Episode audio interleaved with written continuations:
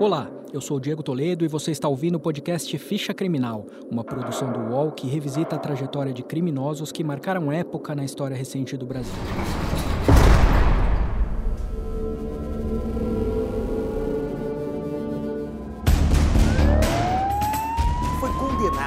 A mais de 100 anos de prisão na madrugada de hoje. Foi condenado a vai te 20 deixar- anos e um mês de prisão e matou A Corregedoria da Polícia Militar de São Paulo e a 2015 Polícia Civil abriram inquéritos para apurar a o morte de feminicídio quatro de um homem que matou a namorada a golpes de canivete.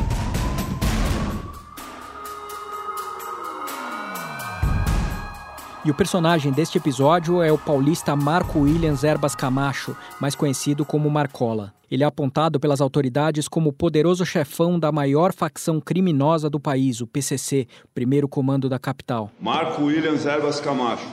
O senhor tem direito constitucional ao silêncio, isso não lhe prejudica. O senhor também é conhecido como Marcola?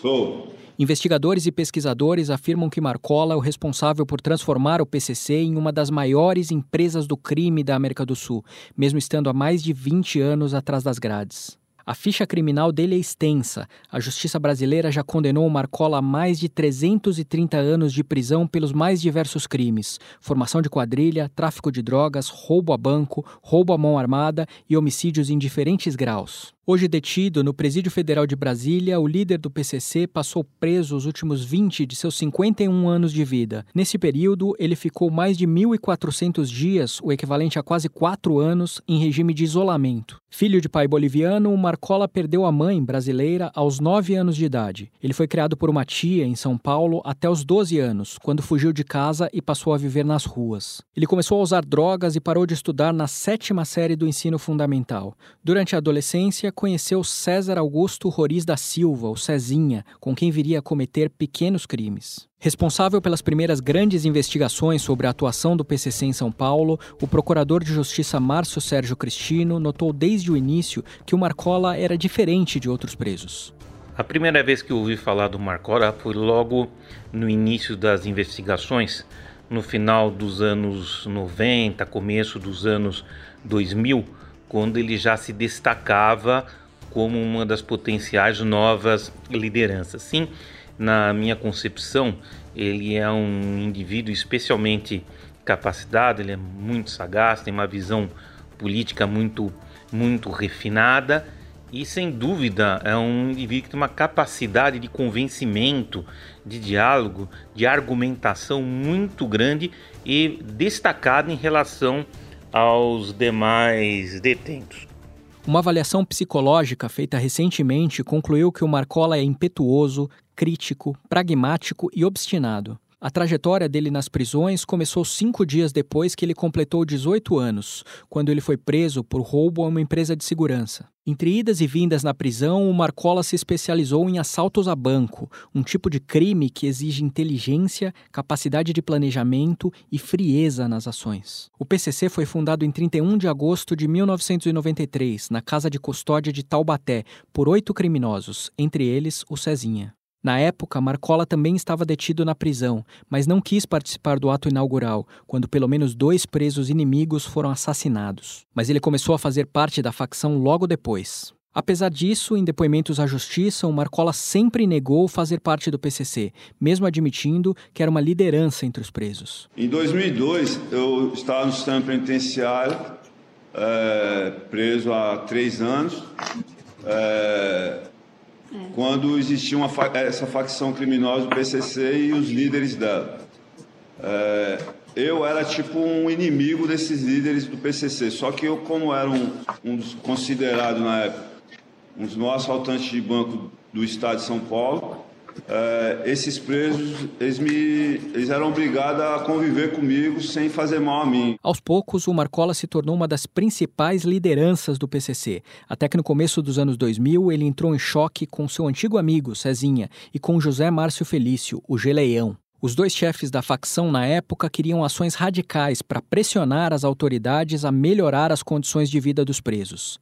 Eles chegaram a planejar, por exemplo, colocar uma bomba no prédio da Bolsa de Valores em São Paulo. O Marcola era contra. Na disputa pelo comando do PCC, a ex-mulher do Marcola foi assassinada a tiros, mas ele saiu vitorioso dessa disputa e se tornou chefe da facção, como conta o procurador Márcio Cristino. Eu não tenho dúvida que o Marcos Camacho chegou à liderança do PCC justamente através da articulação com outros membros, com outras lideranças, articulando, modulando, aproveitando-se das mortes e dos conflitos que existiam dentro dessas lideranças de modo muito eficiente, razão pela qual, à medida que essas lideranças eh, lutavam entre si ou até mesmo se matavam, ele galgava cada vez mais postos e influências.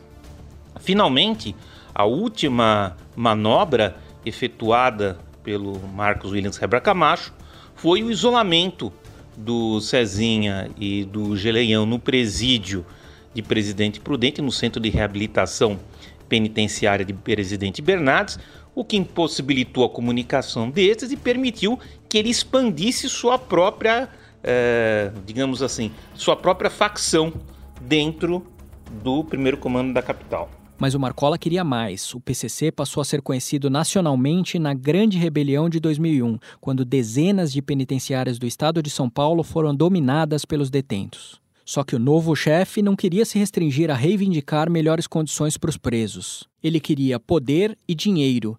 É o que afirma o escritor Alan de Abreu, autor do livro Cocaína, a Rota Caipira. O Marcola mudou a trajetória do PCC, né? De um sindicato de presidiários ele cria uma grande organização criminosa voltada para o tráfico de drogas, né?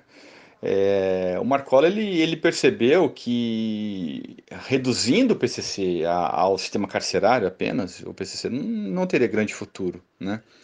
Era necessário sair das, da, das, da, das celas, né? sair das, dos, presídios e ir para a rua também, é, agregar membros na rua, é, para montar um pequeno exército, né? E para isso era preciso financiamento. E apenas a cebola, né, que é aquele valor que cada filiado ao PCC paga mensalmente para a facção, e também as rifas que o PCC é, faz frequentemente entre os filiados, não seria possível para capitalizar o PCC a ponto de se tornar uma facção tão poderosa, né? Era preciso investir no tráfico de drogas. O, o Marcola teve essa visão.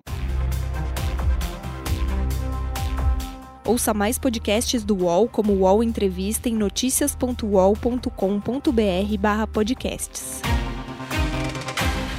Recebe salário, faz transferência, pagamento, recarga de celular e até empréstimo, tudo sem taxa. PagBank, a sua conta grátis do PagSeguro. Baixe já o app e abra sua conta em 3 minutos. O Marcola é considerado um grande articulador que muitas vezes tenta convencer pela palavra antes de usar a violência. Mas a trajetória dele também é marcada por crimes de sangue. A Polícia Civil e o Ministério Público de São Paulo afirmam que ele ordenou a morte do juiz corregedor Antônio Machado Dias. O crime foi em 14 de março de 2003. O Machadinho, que era o apelido do magistrado, foi assassinado a tiros numa emboscada. Considerado um homem rígido, ele era responsável pelos processos de execução penal dos líderes do PCC, entre eles o Marcola. Outra demonstração de força da facção foram os ataques de maio de 2006, quando o PCC, sob as ordens de Marcola, levou pânico por todo o estado de São Paulo. O procurador Márcio Cristino relembra o episódio. O que nós temos com relação aos ataques de 2006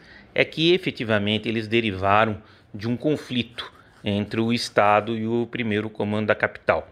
É certo também que esse conflito se findou após uma visita feita por membros da administração pública, da Secretaria de Administração Penitenciária, da Polícia Civil, da Polícia Militar, membros de uma ONG, que foi realizada no CRP de Presidente Bernardes e onde foi entrevistado o Marcos Williams Herbas Camacho, naquela ocasião ocupando a liderança da organização. Depois dessa visita, em menos de 24 horas, 48 horas, os ataques já haviam cessado completamente. Com o passar do tempo, o Marcola consolidou sua liderança no PCC na mesma medida em que recebia diversas condenações da justiça brasileira. Uma delas foi pela criação, com outros parceiros, da chamada Sintonia da Gravata, um grupo de advogados que trabalha de maneira ilegal para a facção. O PCC se expandiu, hoje está em todos os estados brasileiros e tem presença marcante no Paraguai e na Bolívia. Mas por que a facção cresceu tanto? A desembargadora Ivana David tenta dar uma explicação. Essa facção criminosa, o PCC, ele cresce em cima desses dois é, pontos, esses dois, dessas duas, desses dois posicionamentos que eu coloquei. Essa, essa irmandade e essa força que eles vendem né, para a própria massa carcerária de proteção. Ele protege não só o preso, como protege a família do preso que está fora do sistema, mas que acaba participando do sistema né, em época de visita, acaba levando é, notícia, acaba levando recado. Então, eles vêm com essa leitura de que o indivíduo está preso e que do lado de fora o primeiro comando da capital está protegendo a família do preso. Vem com essa leitura de que está lutando em prol as condições do preso contra a opressão do Estado que somada a um outro lado, com a falta de estrutura e de investimento uh, na Secretaria de Assuntos Penitenciários, na superlotação, onde não se consegue né, ter um, uma cela digna, com espaço, ou pelo menos com um atendimento exposto na execução penal. Tudo isso gera um caldo né, propício para que essa facção criminosa cresça. Transferido no começo do ano para o Presídio Federal de Brasília, o Marcola agora tem o desafio de manter a chefia do PCC enquanto a facção está em guerra com outras gangues, como o Comando Vermelho.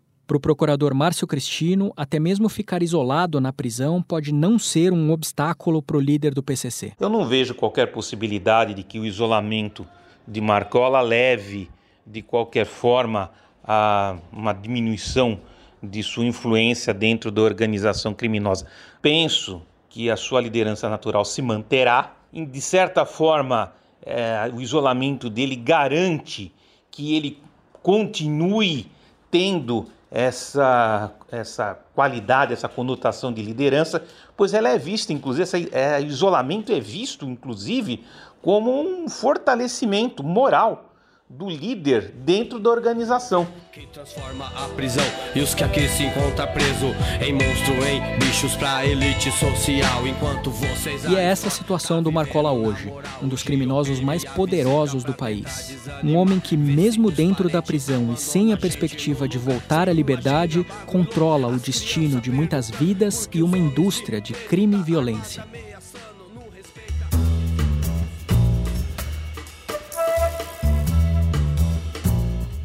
Este episódio de Ficha Criminal termina aqui. Você pode ouvir este e outros podcasts do UOL em noticias.uol.com.br podcasts. Este episódio de Ficha Criminal teve reportagem de Flávio Costa, locução de Diego Toledo, edição de áudio de Amer Menegassi e coordenação de Juliana Carpanês. Até a próxima!